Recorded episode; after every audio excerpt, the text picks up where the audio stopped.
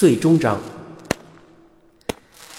又是一年的春节来到了，腊月二十九这天，尔东又要回来了，还是去年那个车次，还应该是那个点儿到家。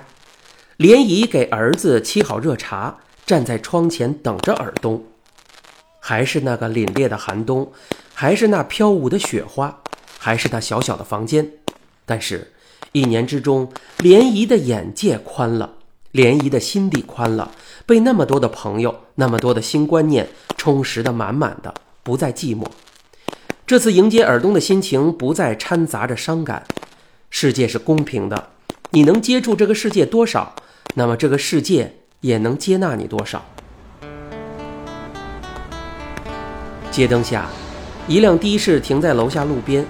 看到尔东从副驾驶的位置下了车，抬头寻着自家的窗口，冲妈妈招了招手，又转到后车门，从里面下来一个姑娘，手里拿着大包小包。尔东从后备箱拿出了两个拉杆箱，冲司机摆了摆手，车开走了。莲姨看到。那姑娘好像还想用手中分量轻一点的包包换尔东手里的拉杆箱，尔东拒绝了。看在莲姨心里暖暖的，对这没见面的姑娘有了好感。听到上楼的脚步声，莲姨早早的就打开了房门等着他们。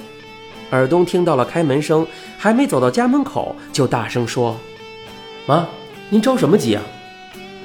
紧跟着。就听到了一个女孩子的声音：“阿姨，你好。”莲姨赶快慌的走下几级楼梯，赶到了姑娘面前，接过她手中的两个袋子。进了屋，因为有外人，莲姨就没像往常儿子第一天回来那样拉着儿子仔细看，怕儿子不好意思。她一个劲儿的请姑娘坐，给她端了一杯热茶。尔东也热情地说：“英姐，你坐，你坐。”你先喝杯茶。莲姨这个时候一愣，她心想：“嗯，尔东，你管这姑娘叫啥？”尔东打了个磕巴，结结巴巴地说：“英，呃，英姐啊，他叫英杰，英雄的英，杰出的杰。”那姑娘刚把一口水喝到嘴里，一听到这话，笑了，差点把水喷出来。她瞄了耳东一眼，对着莲姨说。你以为他在叫我姐姐是吧？听姑娘这么一说呀，莲姨倒是不好意思再问了，忙着说：“不是不是，我只是没听清。这孩子也不说给妈介绍介绍。”本来到家的时间就不早了，林姨心里就合计：这三个人可怎么睡呀？把姑娘留下，让儿子出去住酒店，不好，这家里太简陋。让人家睡沙发多不好意思啊！要让他们两个留下，我自己出去，好像也不合适。哪有女孩子第一次来家里当家长的出这种主意的？可人家姑娘是奔着耳东来的，总不能让人家姑娘自己出去住酒店吧？正在莲姨的心里翻江倒海着急的时候，就听姑娘这样说了：“阿姨，天这么晚，我该走了，要不……”我姑姑等着着急了，今天认识门儿，过两天我再来。啊，原来姑娘在北京有亲戚呀！哎，这刚到家，坐坐再走。莲姨如释重负，尔东送姑娘下了楼，莲姨也不好问尔东什么时候回来，就趴在窗户往外看，看到他拦了一辆出租车。尔东把箱子放进后备箱的功夫，姑娘已经坐进了车里。尔东还冲着车里摆了摆手，车就开走了。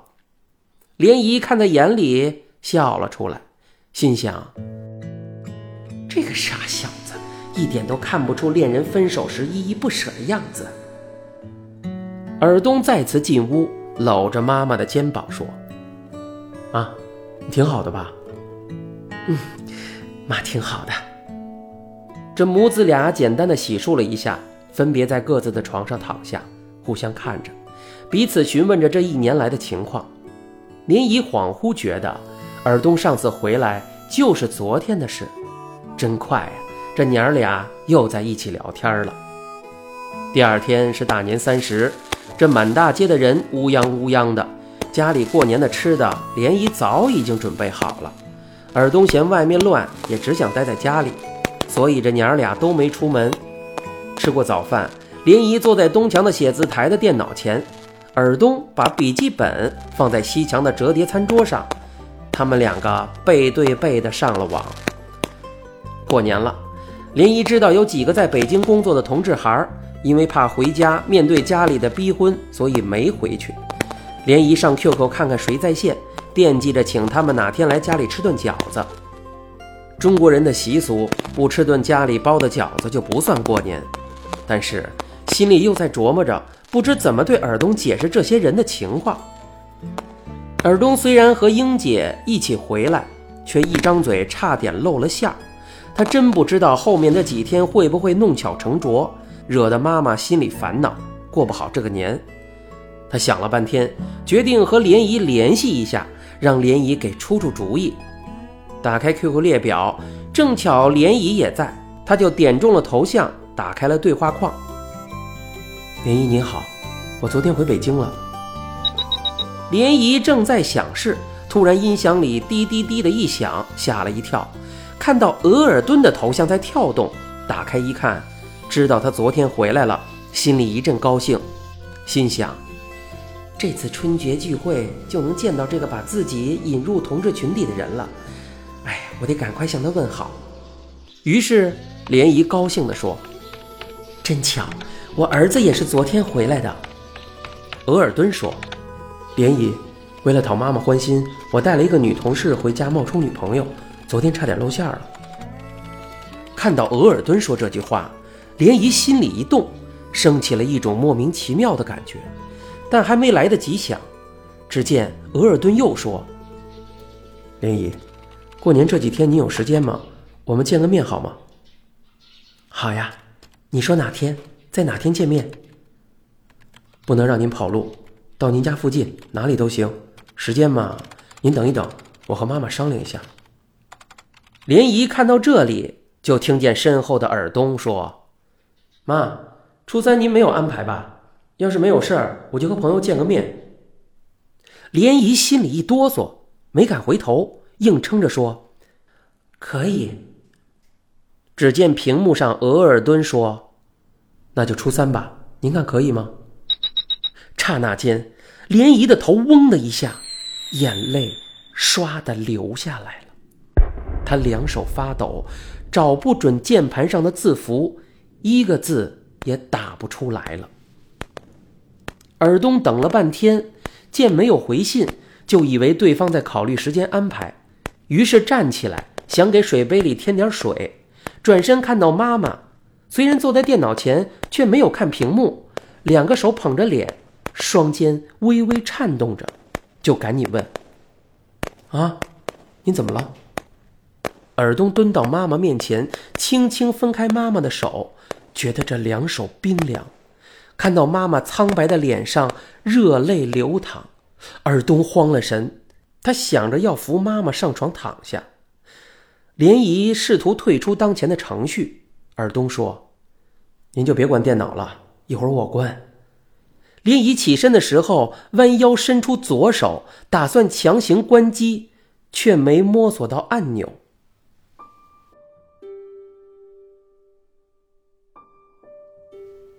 莲姨躺在床上，她的头脑也像电脑一样停留在刚才的界面上，一时摸索不到关机的电钮。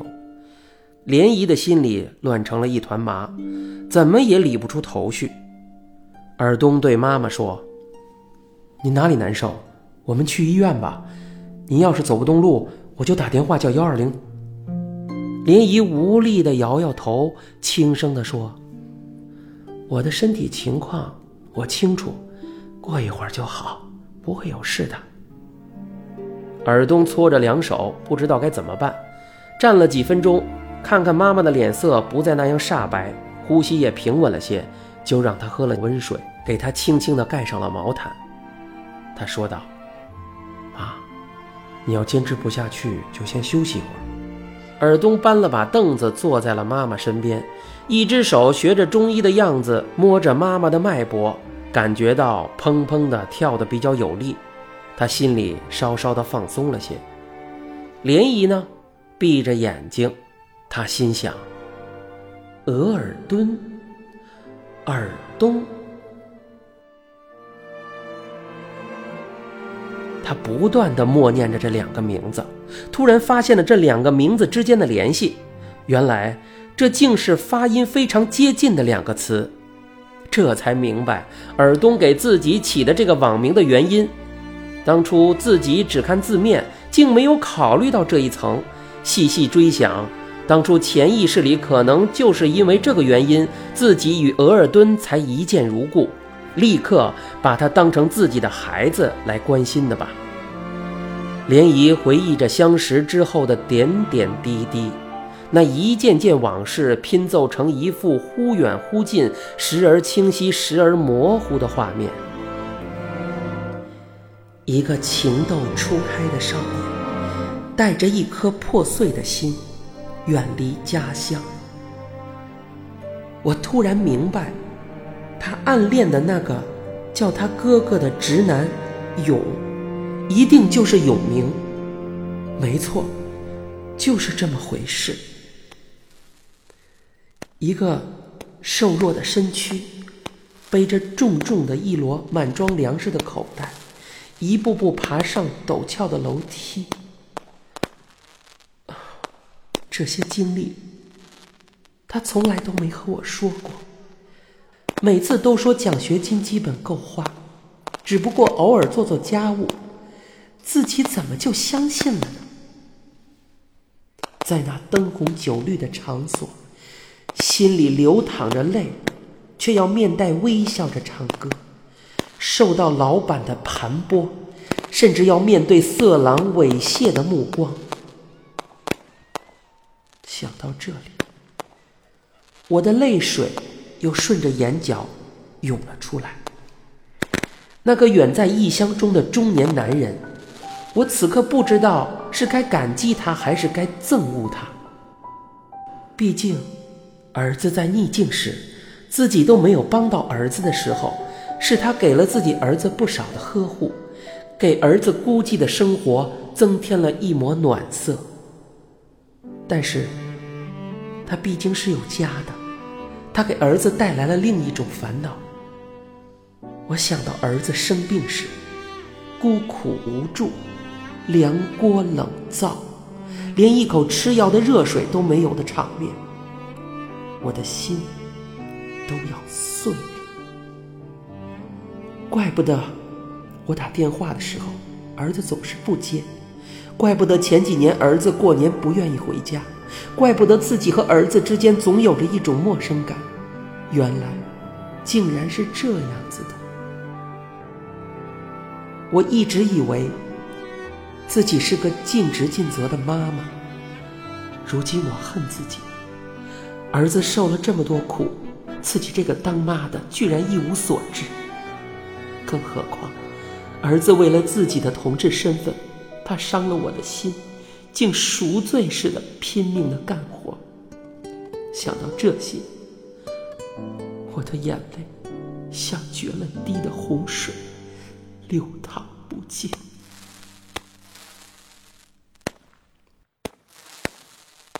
坐在身旁的尔东，看到刚才已经平静的妈妈又泪如泉涌，就握住妈妈的手，不知所措。涟漪想，如今。自己已经知道了一切，尔东还蒙在鼓里，还不如把这一切事情都说清楚。今年就是大年三十儿，这个年可怎么过呀？而且明天都约好了，桂香一家三口，永明两口子带着孩子，小亮带着女朋友都来拜年。自己满肚子的心事，还会影响大家的心情，倒不如现在把话谈透彻。涟漪侧了一下身体，两只手握住了耳东的手，眼睛看着耳东，轻轻的叫：“耳东。”哎。涟漪又用力的握了握他的手，额尔敦。哎。这刚一答应，他就觉得不对，诧异的瞪大眼睛，直盯盯的看着妈妈。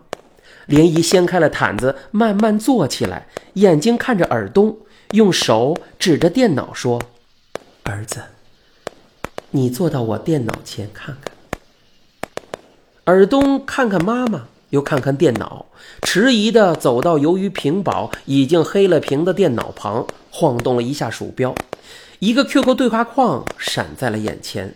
看看对话的两个人名：莲姨、额尔敦。看到对话的最后一行是额尔敦写的：“那就初三吧，您看可以吗？”这下轮到尔东目瞪口呆，难道天下？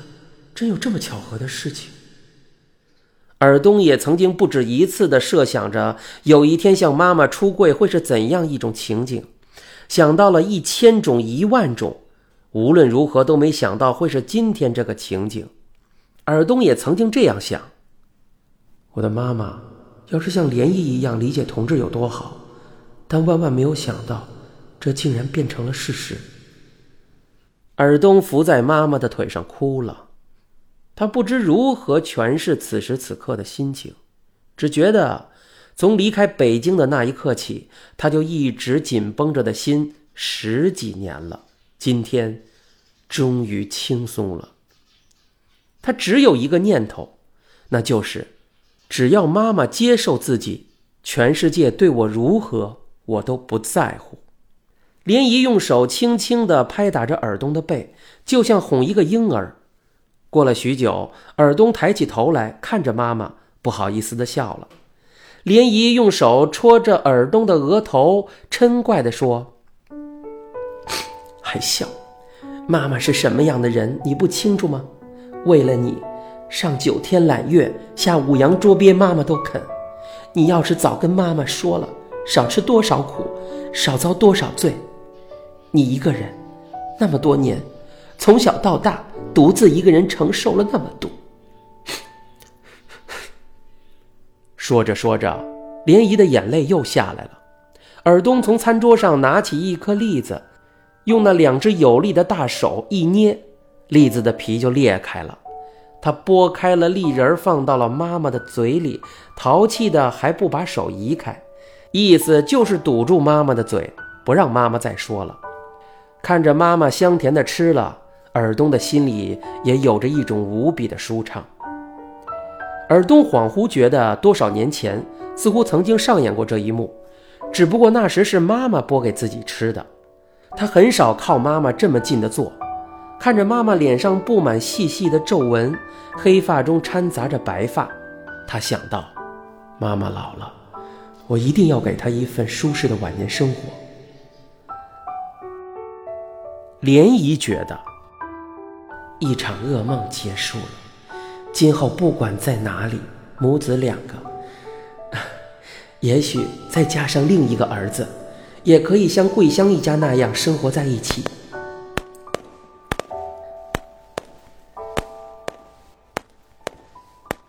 大年初一一早，莲姨娘儿俩就早早起床收拾屋子。把家具能靠边的都靠边，能折叠的都折叠，尽量空出更大的地方给客人坐。烧好开水，准备好水果、干果、饮料。多少年了，莲姨没在过年时招待这么多客人了。今天高兴得像个孩子，甚至不知不觉地哼着歌，还时不时地跟着电视里扭秧歌的镜头扭两下。尔东就偷偷地笑啊，被妈妈的情绪感染着，忘记了一切烦恼。就在这时，门被敲响了。进来的是永明两口子，北北怀里抱着棉被包裹的严严实实的孩子，四个人互相说着拜年的吉祥话。莲姨接过孩子放在了床上，听听孩子没有动静，以为还睡着了，就轻轻掀开了被子的一角，想悄悄地看看孩子的模样。不曾想啊，那孩子睁着两只叽里咕噜的大眼睛，正从被子的缝隙中看自己呢。那纯净的眼神撩得涟漪心花怒放，情不自禁俯下身子就亲了一下小脸蛋儿。这大家还没坐稳当，星儿一家三口就到了。桂香还是按着老规矩带来了一大盒子稻香村的糕点，惹来涟漪一顿埋怨，说：“你这人的思想啊，守旧时特守旧，前卫时特前卫。啥时候了，串门子还带点心匣子？桂香冲着尔东说：“这是你儿子尔东吧？阿姨今天第一次见我呀，今天还就是守旧了。来，阿姨给你压岁钱。”说着，还真从包里拿出了一个红信封，慌得尔东不知说什么好，一个劲儿地推着阿姨的手。莲姨夺过信封，放回了桂香的包里，笑着说：“你还拿我们尔东当小孩子啊？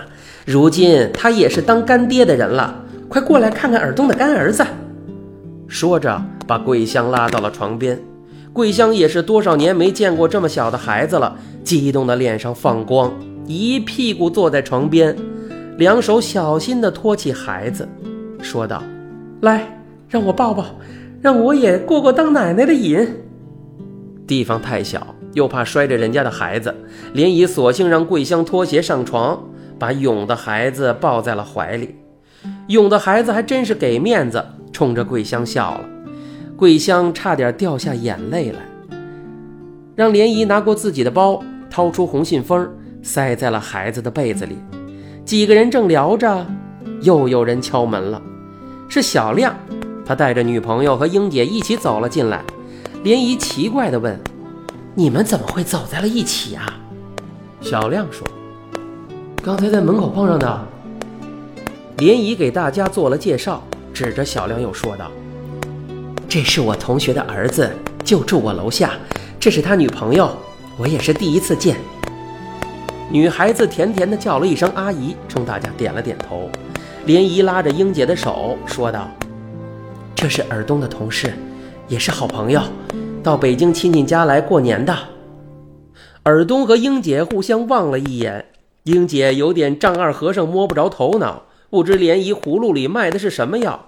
尔东笑呵呵的冲着莲姨做了个鬼脸，英姐也只有冲着大家说了一句：“大家好。”就这样，小小的房间里挤了这么多的人，不少是第一次见面，但是大家没有一点拘束感，三三两两的聊着。忽然听到桂香说：“我摸着小被子有点热乎乎的，这小子是不是尿了？”北北赶紧挤了过来，拿出准备好的尿不湿，熟练的给孩子换上，麻利的包好。永明在一旁笨手笨脚的帮不上忙，莲姨说道。现在这东西倒真是方便，拉了尿了换下来扔掉就行。永明说：“嗨，这方面都是钱买来的。这一天光是尿布钱就花了好几十块。我现在烟不敢抽，酒不敢喝。”转过脸拍着肚子对莲姨说：“您看，我是不是比去年瘦了？啤酒肚都没有了。哎，儿子就是我终身的老板，下半辈子我就给他打工吧。”想炒他鱿鱼都办不到。北北说：“什么意思？这么大怨言？你要是不满意，我先炒你的鱿鱼。”满屋子的哄堂大笑，永明也附和着和大家憨憨的笑了起来。莲姨唯恐儿子心里不舒服，趁别人不注意的时候瞥了尔东一眼，发现尔东和永明在悄声地嘀咕着什么。正好此时也抬头看了莲姨一眼。报以妈妈一个感激的微笑。北北给孩子换好了尿布，小亮没心没肺地对女朋友说：“明年这时候，我们也能抱自己的孩子了吧？”莲姨心里暗笑，这小亮的嘴上真是没有把门的，还没结婚就当着这么多的人说了这样的话，同时又担心他女朋友脸上挂不住。没想到那女孩子若无其事地说：“我才不要孩子呢！专家说。”现在一个孩子出生到大学毕业，家庭最少要支出五十万，我可不敢想到哪里才能挣到这五十万呀！这钱的事还不说，现在中国的教育现状也不敢恭维，不要说大学生，就是研究生也找不到理想的工作。我早想好了，不能让孩子过上好日子，不如不生。桂香听完之后叹了一口气：“哎呀，这孩子说的倒是实话。”这人呀，各有各的难处。就在这时，半天没吱声的英姐说道：“我虽然说一辈子不想结婚，但是我却真想要一个孩子，要一个自己的孩子。女人的一生，只有有了自己的孩子，才是完整的人生。”小亮说：“哦，佩服，又一个新新人类啊！”三个女人一台戏，星儿和毛毛两个小伙子挤坐在一张椅子上，手拉手的，兴致勃勃地听着大家的高论。对于他们的亲昵，全屋的人都觉得很正常，没有一个人感到奇怪。中午的时候，大家一起来到了预定好的饭店。大厅里一张一张的圆桌都围坐着推杯换盏的人，大家坐定，菜上齐。酒斟满，莲姨首先举起酒杯，说道：“来，为了美好的明天，干杯！”大家都站起来，举起酒杯，互相碰撞，酒杯发出叮叮当当清脆的声音。莲姨他们的声音被淹没在这声音的浪潮中。我和尔东的故事讲到这里就先告一段落了，祝大家春节快乐！春节过后，我计划去一趟青岛，去见一个朋友，到时候我再跟大家聊聊。你正在收听的是由老偶原著、一辆松鼠改编并播讲的《我的那些同志孩儿》。